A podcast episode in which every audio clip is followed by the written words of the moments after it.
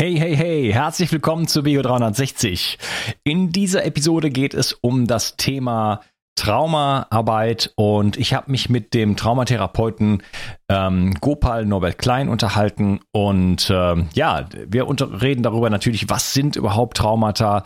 Ähm, landläufig versteht man darunter ähm, ja Schockereignisse, die dann unverarbeitet sind, aber der Gopal geht darauf ein, dass das eine Kategorie ist und dass die wirklichen Traumata, die uns äh, letzten Endes alle betreffen, Entwicklungstraumata oder Bindungstraumata sind und dass die mehr oder weniger durch unsere Sozialisation zwangsläufig stattfinden und die Art und Weise, wie wir die Welt erleben, vollständig äh, beeinflusst. Und das ist natürlich etwas, das heißt, dass jeder ist davon betroffen und ganz viele Dinge, die wir im Außen so verstehen und erleben, haben letzten Endes äh, mit Entwicklungen in uns selber zu tun. Dadurch, dass wir an einem bestimmten Punkt in unserem Leben ähm, Bindung aufgeben mussten, weil, äh, weil es nicht möglich war, unsere Aspekte, unsere ganzen vielfältigen Aspekte unseres Lebens sozusagen einfach auszuleben.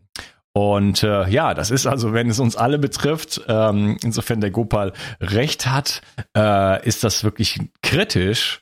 Und ähm, wie man überhaupt das ganze Thema angehen kann, wie man erstmal, was für ein Verständnis wir dafür brauchen und wie man letzten Endes das mit oder auch ohne Therapeuten ähm, für sich selber in die Auflösung bringen kann. Darüber geht es in diesem Podcast und ich finde das äh, ein sehr, sehr spannendes Thema. Hat ein kleines Nachgespräch noch mit ihm und äh, sind mir auch ein paar Sachen direkt äh, bei mir klar geworden. Also ich kann dich nur einladen, dazu zu hören.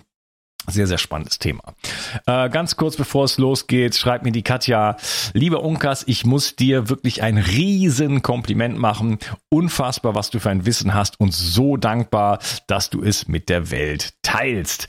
Ich selber habe den Weg, wie soll es anders sein, über Krankheit zu dir gefunden und habe deinen Podcast auch schon mit, auch schon vielen Freunden empfohlen. Ähm, da vielen Dank. Äh, das könnt ihr natürlich auch machen. Ähm, auf Facebook teilen scheint er nicht so beliebt zu sein, aber äh, wirklich auch an Freunde ranzugehen und sagen, hey, äh, schau doch mal vielleicht dir diese Episode an.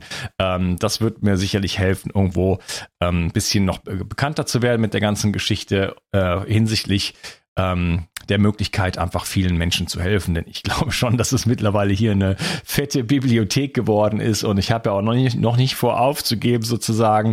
Äh, das heißt, das geht noch weiter und äh, ja, wir sind jetzt schon kurz vor der 600. Episode. Äh, das ist wirklich eine Menge Material und für mich selber schon eine Bibliothek geworden, wo ich, wenn ich, ich kann mir auch nicht alles merken natürlich ähm, und wenn ich mich für ein Thema wieder begeistere, plötzlich, wo ich denke, da will ich eigentlich noch mal was drüber hören, dann schaue ich erstmal in, meinen eigenen, in meiner eigenen Bibliothek nach, weil ich weiß, äh, dass ich da solide Informationen finde. Genau, und dann schreibt sie noch, ähm, mittlerweile bin ich auch bei den Insidern dabei. Ähm, habe ich noch nicht so ganz an die große Glocke gehängt. Es gibt ein Insider-Programm für die Leute, die wirklich richtig mitmachen wollen, Dinge auch mal umsetzen wollen, werden von mir erstmal reich beschenkt und wir haben äh, eine, eine Gruppe auf Discord, wo man ähm, ja unöffentlich sozusagen diskutieren kann, wo wir verschiedene Themenbereiche haben und äh, uns gegenseitig unterstützen, Aktionen machen und so weiter. Das heißt, wer wirklich äh, ein bisschen auch näher an mich ranrücken möchte, aber auch vielleicht an die, an die Leute, die wirklich was tun. Ähm, da gibt's die Möglichkeit, einfach mal auf der Webseite schauen. Unter Unkas, glaube ich, ist das versteckt. Und äh, da mal durchlesen, ob ihr da in Resonanz tretet und ob ihr euch auch da ähm, ja, ob ihr jemand seid, der wirklich äh, etwas für sich tun möchte und auch mal ein paar Strategien wirklich bereit ist umzusetzen. Ähm, ja, ein Wort zum Sponsor und dann geht's los mit dieser spannenden Episode. Viel Spaß dabei. Im Schlaf erholst du dich nicht nur und verarbeitest alle aufgenommenen Informationen des Tages, nein, dein Körper regeneriert auch. Dir fällt es schwer, abends einzuschlafen und du liegst noch lange wach? Dann kann dir das Sleep Spray von Brain Effect helfen. Es enthält das natürliche Schlafhormon Melatonin, das dir dabei hilft, die Einschlafzeit zu verkürzen, sodass du am nächsten Morgen wieder entspannt und fit für den Tag bist. Es enthält keinen Alkohol und ist super einfach anzuwenden. Einfach vier bis acht Sprühstöße des nach Minze schmeckenden Sprays in den Mund geben und fertig. 15 Minuten vor dem Schlafengehen reicht, da es schnell über die Mundschleimhäute aufgenommen wird. Durch den Verzicht auf Zucker wird auch dein Zahnschmelz nicht angegriffen, selbst wenn du es erst nach dem Zähneputzen verwendest. Sleep Spray findest du unter www.brain-effekt.com und mit dem Gutscheincode BIO360 bekommst du satte 20% Rabatt auf alle Einzelprodukte vom Brain Effect, Merchandise-Produkte ausgenommen. Also, wenn du abends mal zu lange vor dem Bildschirm im Blaulicht gesessen hast, kannst du dich jetzt mit Sleep Spray von Brain Effect in den Schlaf wiegen oder besser sprühen. Hol dir jetzt Sleep Spray. Den Link findest du in der Beschreibung und in den Show Notes. Bio 360. Zurück ins Leben. Komm mit mir auf eine Reise eine Reise zu mehr Energie und fantastischer Gesundheit. Ich möchte dir das Wissen und den Mut vermitteln, den ich gebraucht hätte, als ich ganz unten war. Dabei will ich dir helfen, wieder richtig in deine Energie zu kommen. Zurück ins Leben. Hallo Gopal, schön, dass du hier bist. Grüß dich, Unkas. Hallo. Ähm, ja, wir wollen uns über das Thema Traumata, Traumaauflösung unterhalten und was hat das überhaupt? Was sind Traumata? Ähm, wie beeinflussen die unser Leben? Ähm, gibt es auch Traumata, von denen wir gar nichts wissen? Ähm, und welche Konsequenzen hat das und wie kann man die wieder auflösen? Äh, bevor wir in dieses äh, spannende Thema einsteigen, vielleicht kannst du dich mal ein bisschen vorstellen. Ja, ich bin von Haus aus eigentlich Informatiker EFRA, war lange Zeit in der IT-Branche tätig, habe für Unternehmen und Rechenzentren große Projekte gemacht, und habe dann einfach gemerkt, das erfüllt mich nicht mehr und habe von heute auf morgen, morgen entschieden, dass ich lieber Heiler bin. Und ähm, aus dieser Entscheidung heraus mh, hm, hat sich mein Leben dann weiterentwickelt. Ich bin dabei geblieben, habe mich zum Traumatherapeuten weiterentwickelt, Ausbildung, also Fortbildung gemacht äh, und irgendwann noch mein eigenes Verfahren entwickelt, Bücher geschrieben und so weiter, bin international tätig. Und das Ganze ist aber letztlich aus meiner eigenen Leidensgeschichte erwachsen, ich habe mich im Prinzip mein Leben lang oder die ersten 40 Jahre fast ausschließlich damit beschäftigt, äh, selber zu heilen. Okay, das ist ja ein Weg, den viele von uns äh, begehen, ich inklusive. Äh, man muss immer erst durchs Tal gehen, um dann auf den Berg zu steigen sozusagen und äh, nimmt dann ähm, optimalerweise Leute mit. Ja, das ist auch sehr, sehr ehrenswert. Äh, hast du da, ähm, willst du ein bisschen was davon preisgeben von deiner Geschichte? Oder ähm, ja, ja, das ist kein Problem. Im Prinzip ist meine Geschichte die Geschichte von allen. Nur, also wir haben alle dieselbe, die gleiche Geschichte. Aus meiner Sicht gibt es gar keine anderen Geschichten. Das hat nur eine, an der Oberfläche andere Ausprägung. Es geht ja immer um äh, Kontakt und Bindung. Und ähm, das hat bei mir eben wie bei vielen anderen auch nicht gut funktioniert. Und in der Folge ähm, war ich sehr isoliert, ähm, sehr isoliert, extrem isoliert und ähm, habe sozusagen lange Zeit herumgeirrt mit klassischen Psychotherapien, die mir nicht geholfen haben, zum Teil sogar großen Schaden angerichtet haben. Ich habe im spirituellen Bereich herumgesucht, verzweifelt nach einer Lösung, nach einer Antwort. Ich wusste auch gar nicht, was mit mir eigentlich los ist. Das ist einfach typische Situation von Menschen mit Entwicklungstrauma. Die haben den Kontext nicht für ihre Situation. Die wissen nicht, was mit ihnen los ist. Die, das fühlt sich an wie ein Alien auf der Erde, als wäre man ein spezieller Sonderfall. Und so ging mir das auch. Und ähm, die Wende kam, als ich zufällig Traumatherapie begonnen habe. Und äh, diese Therapeutin hat mir zum ersten Mal gesagt, was mit mir los ist eigentlich, wie das heißt, wie das entstanden ist und äh, wie ich da rauskomme. Sie hat sogar ungefähr den Zeitrahmen nennen können, wie lange das dauert und so war es auch. Nach ungefähr einem Jahr hat sich mein Leben dann grundlegend geändert. Okay, cool. Ja, äh, lass mal vorne einsteigen. Äh, was sind denn eigentlich überhaupt Traumata? Ja, da müssen wir jetzt ein bisschen ausholen. Ähm, ich kann ja mal erstmal sagen, was man so landläufig darunter versteht. Die meisten würden sagen, Traumata ist irgendein Schockerlebnis, also wie ein Autobahnüberfall, mhm. sowas in der Art. Ähm, das ist sozusagen aber nicht das, was es eigentlich ist.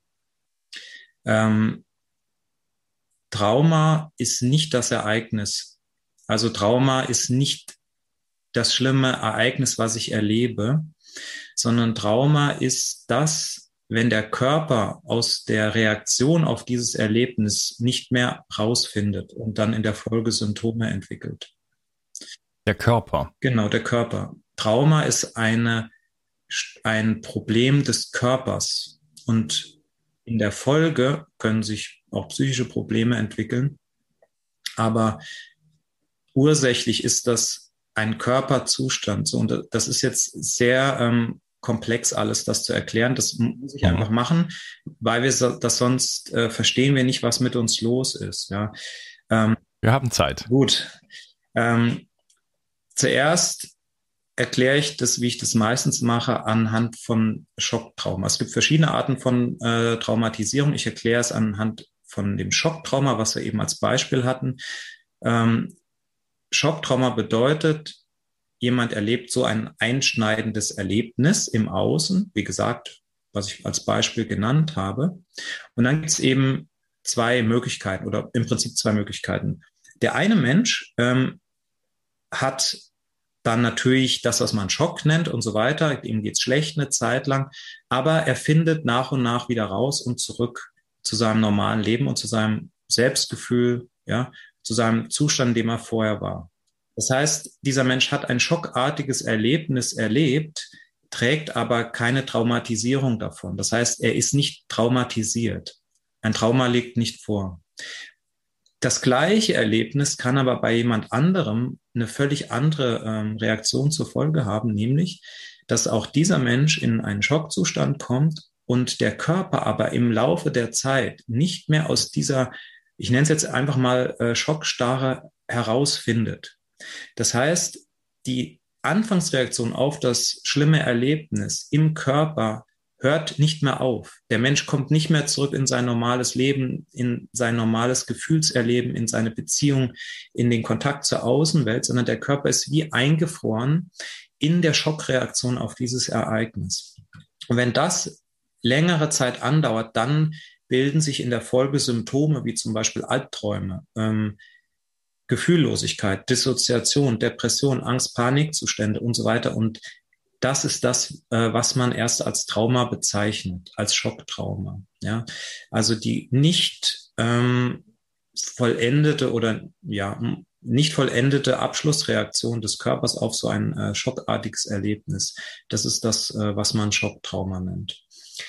Und viel wichtiger aber ähm, ist das, was man Entwicklungs- bzw. Bindungstrauma nennt.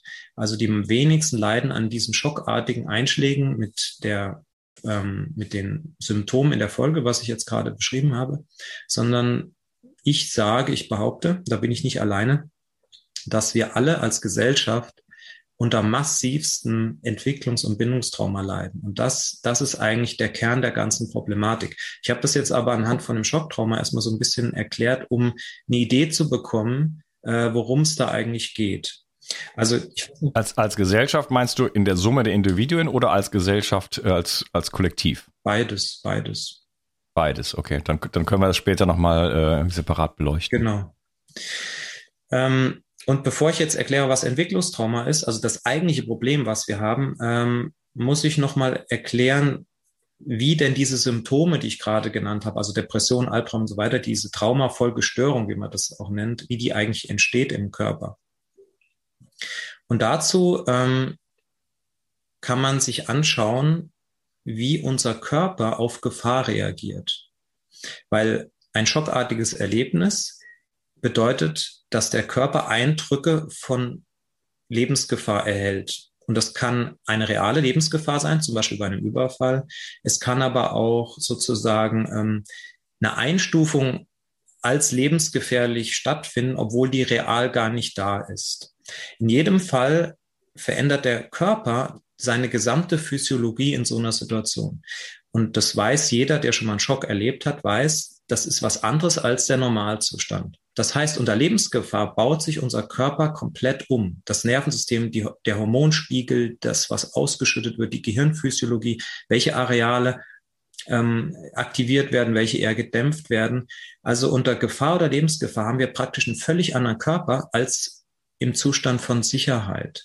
Das ist alles normale Biologie. Das ist auch gut so. Weil unter Gefahr müssen wir uns bereit machen für massivsten Körpereinsatz. Gefahr bedeutet zum Beispiel, wir werden von einem wilden Tier angegriffen. Da müssen wir um unser Leben kämpfen oder um unser Leben rennen. Und das bedeutet, dass der Körper die maximale Leistung bereitstellen muss und das auch tut für einen Überlebenskampf. Ja, und das ist auch ganz normale Folge von solchen Erlebnissen. Da, da sind wir noch nicht im Pathologischen. Das heißt, wenn wir einem solchen Erlebnis ausgesetzt werden oder sind, dann fährt der Körper hoch und macht sich bereit für einen maximalen ähm, Körpereinsatz. So. Wenn ich jetzt mit dieser Energie, die ich, die der Körper bereitstellt, zum Beispiel den Kampf mit dem Gegner oder dem wilden Tier durchführe und gewinne, dann habe ich diese hohe Energie, die der Körper bereitgestellt hat, in diesem Kampf verpulvert. Das heißt, man kann sagen, das ist komplettiert worden. Oder wenn ich um mein Leben gerannt bin, eine halbe Stunde, dann habe ich diese Energie ebenfalls ähm, kanalisiert und auf diese Art ist auch das komplettiert worden. Das heißt, die Ladung, die, die Energie, die bereitgestellt wurde, hat einen Weg gefunden. Und wenn das so ausgegangen ist, das Szenario, dann ist es ähm, sehr unwahrscheinlich, dass sich Trauma entwickelt, Traumafolgestörung. Das Problem ist jetzt, wenn es zu dem kommt, was wir traumatische Zange nennen. Das heißt Lebensgefahr, aber ich kann nicht handeln. Lebensgefahr und Ohnmacht. Beispiel, schwerer Autounfall, ich bin im Auto eingeklemmt. Oder eingesperrt mit einem Verbrecher, ich kann nicht weg. Das sind alles Szenarien, wo eben diese zwei Komponenten zusammenkommen. Also Lebensgefahr und Handlungsohnmacht dann hat der Körper, wir reden immer nur vom Körper, dann hat der Körper ein Problem. Warum? Weil er fährt die ganze Energie hoch für Kampf und Flucht. Man muss sich vorstellen, die maximale Energie, und das ist gewaltig, was da aufgestellt wird, aber unser Körper kann nichts damit machen. Der kann nicht kämpfen und der kann auch nicht wegrennen. So was jetzt. Das heißt, der Körper produziert immer mehr Energie kann aber damit nichts machen, muss die Energie festhalten. Und das ist das, was man traumatische Zange nennt und was für den Körper eine Katastrophe ist, weil das ist ungefähr so, wie wenn ich in einem Ferrari mit 800 PS sitze und drehe das Gaspedal voll durch und das Bremspedal auch noch voll durch, dann fliegt mir irgendwann der Motor um die Ohren und vorne aus der Motorhaube raucht's. Und das ist genau das, was dann passiert. Wir fahren mit Vollgas und voller Bremse, fahren wir aus Nervensystemsicht und das ist ein Zustand, den können wir Todstellreflex nennen. Ja, das ist das, was im Tierreich ein Tier macht, wenn es versucht, zum Beispiel einer Herde von Hyänen zu entkommen. Es duckt sich und, und hält alles an. Es ist aber gleichzeitig maximal aktiviert. Ja, also das läuft unter dem, unter dem Stichwort Todstellreflex. So, jetzt ist die Gefahr vorbei, ich habe das überlebt und dann ist es für den Körper ganz schwierig, aus dieser Konfiguration wieder selber rauszufinden. Ja, die Tiere, die machen dann in der Regel eine Komplettierung, indem die zum Beispiel zittern. Ja, das nennt man neurogenes Zittern als Simulation für Kampf und Flucht für den Körper, um das abzubauen. Wir Menschen machen das aber nicht. Das ist auch eher verpönt, zum Beispiel nach so einer Situation äh, sich öffentlich zu schütteln. Ja, also es sieht auch ähm, aus wie was Pathologisches. Dabei ist es sozusagen der Körper, der sich selbst ähm, heilt. Und das ist eben das Problem, dass aus dieser Konstellation wir als hochentwickelte Säugetiere ganz schlecht, also der Körper, das sind alles autonome Prozesse, äh, wir ganz schlecht wieder rausfinden. Und das ist sozusagen der Cocktail für, für äh, Traumafolgestörungen. Ähm, das hat mit der Evolution so ein bisschen zu tun. Dieser Todstellreflex, das ist die Standardreaktion auf Gefahr bei Reptilien. Das heißt, wenn, wenn wir eine Eidechse nehmen und die ist bedroht, dann erstarrt die. Das heißt, dieser Mechanismus, den haben wir in unserem Gehirn und in unserem Nervensystem einfach noch mit drin. Der wurde nicht ersetzt. Der hat sich ja bewährt. Aber für uns Säugetiere ist das physiologisch sehr weit weg von dem Normalzustand, den wir haben. Wir sind also so weit davon haben wir uns wegentwickelt, dass diese uralte Notfallreaktion ganz schlecht zu unserer Physiologie passt. Und tatsächlich ist es so, dass ähm, sogar eine Gefahr besteht, an dieser Notfallreaktion zu sterben. Das hat man rausgefunden, dass zum Beispiel Mäuse, ähm, wenn die gefangen werden von der Katze, die, die sterben nicht an dem Biss, sondern die, die sterben an der Erstachungsreaktion, am Todstellreflex. Und der, der, die Prozentzahl ist sehr hoch. Ich will jetzt nicht damit sagen, dass für uns eine hohe Gefahr besteht, an der Reaktion zu sterben. Das ist nicht der Fall, aber bei Mäusen hat man das festgestellt. Stichwort Polyvagaltheorie, wer da mehr wissen möchte, kann ich nur sehr empfehlen von Stephen Porges. Also das sind die Zusammenhänge bei Schocktrauma.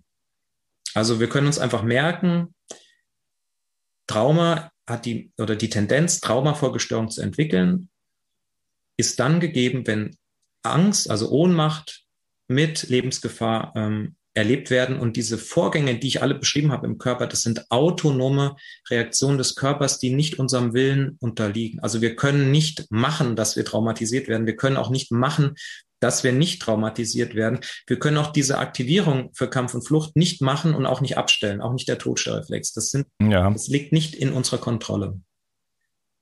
Könnten wir denn äh, mit der Komplettierung ein bisschen was machen?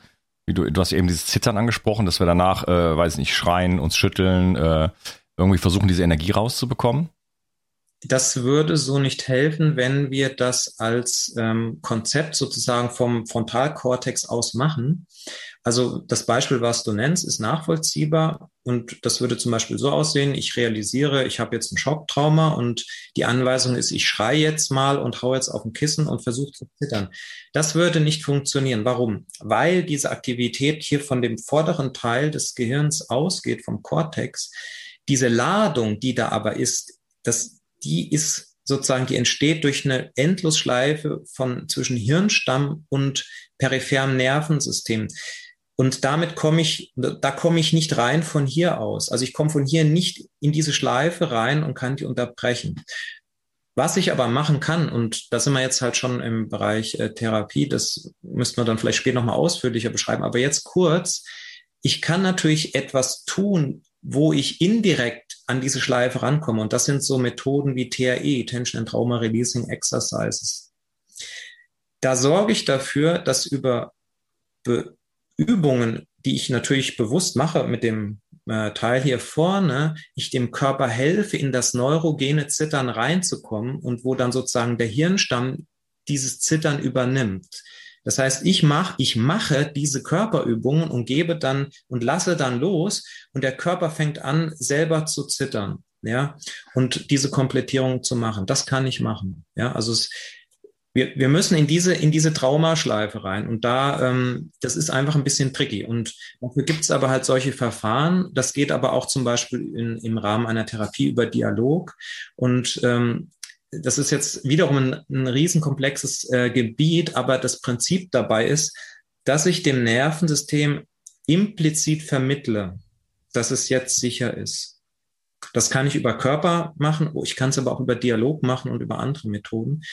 Und das führt dazu, dass sozusagen der Körper diese Schleife loslässt und der Release-Prozess startet. Mhm. Okay, also es gibt schon Möglichkeiten, sowohl akut als auch im Nachhinein da was zu tun. Sprechen wir dann später nochmal drüber. Du hast jetzt hauptsächlich über Schocktraumata gesprochen. Ähm, was ist ein Entwicklungstraumata? Du hast gesagt, das ist, das ist eigentlich das, was uns am meisten betrifft. Genau, das ähm, Stichwort Entwicklungstrauma, Bindungstrauma, da kann man nochmal eine feine Unterscheidung treffen, würde ich jetzt hier nicht machen. Wir nehmen das als eins. Und das ist halt leider noch ein bisschen komplizierter.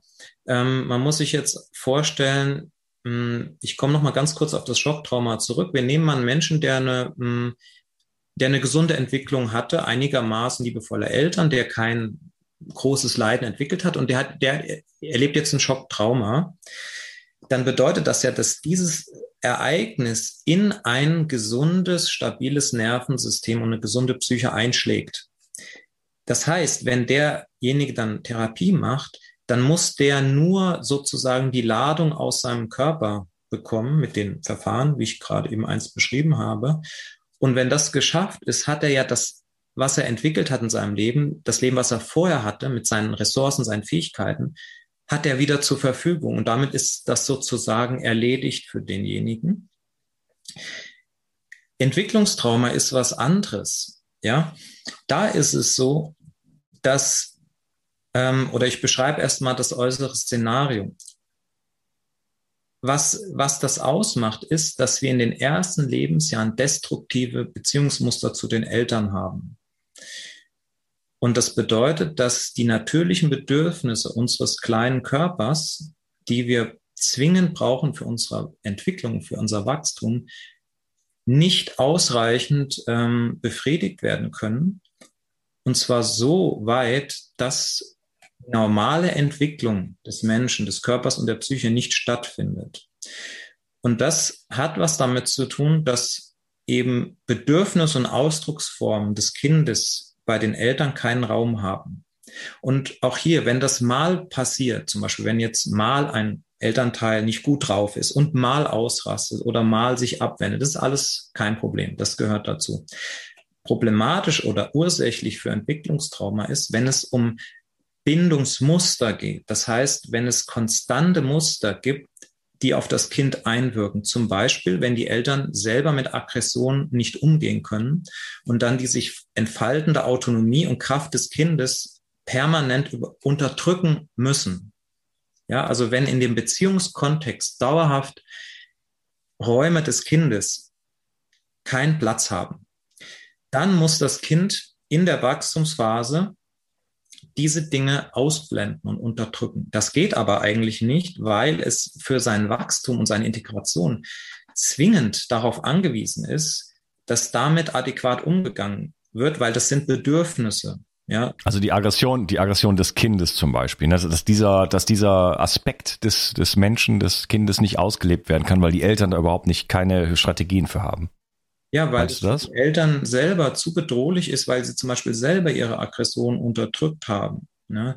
Wenn ich selber das alles unterdrückt habe und es wächst ein Mensch heran in seiner ganzen Power, dann bedroht mich das ne, als Eltern unter Umständen. Und dann muss ich das in meinem Kind unterdrücken, genauso wie ich das in meinem inneren Kind unterdrücken muss. Das heißt, das, was die Eltern bei ihrem Kind im Außen und klein halten müssen, ausblenden müssen. Das machen die auch innerlich mit sich, mit ihrem eigenen inneren Kind. Das ist eigentlich dasselbe. Und das ähm, führt dann dazu, dass das Kind eine Notlösung entwickeln muss, weil es kann nicht einfach zu anderen Eltern gehen, die liebevoller sind.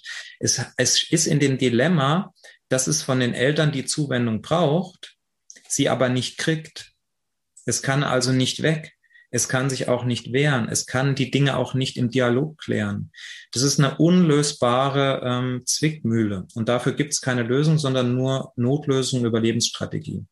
Und da gibt es alle möglichen Varianten. Zum Beispiel, ich fange an, meine Aggression und meine Eigenbewegung, meine Autonomie einfach zu verleugnen. Ich fange an, so zu tun, als gäbe es das gar nicht, um die Verbindung zu den Eltern zu schützen und zu stabilisieren, weil ich diese ja zwingend brauche. Oder andere Variante, mein Bedürfnis nach Nähe. Ja, ich tue so, als brauche ich jemanden, als brauche ich meine Eltern gar nicht. Das sind jetzt extreme Beispiele. Und wenn das stattfindet, dann ist sozusagen das, was ich jetzt im, anhand des Schocktraumas erklärt habe, das findet auch in dem Kind statt, diese Körpervorgänge. Das Problem dabei ist, der, der ganze Organismus ist ja noch in der Wachstumsphase. Und es gibt keinen Kontext dafür. Das heißt, im Gegensatz zum Schocktrauma ist es nicht so, dass es schlimme Einschläge in ein stabiles Nervensystem gibt, sondern das ist, es ist ganz verrückt, ganz katastrophal. Das Nervensystem entwickelt sich auf Basis einer katastrophalen Umgebung.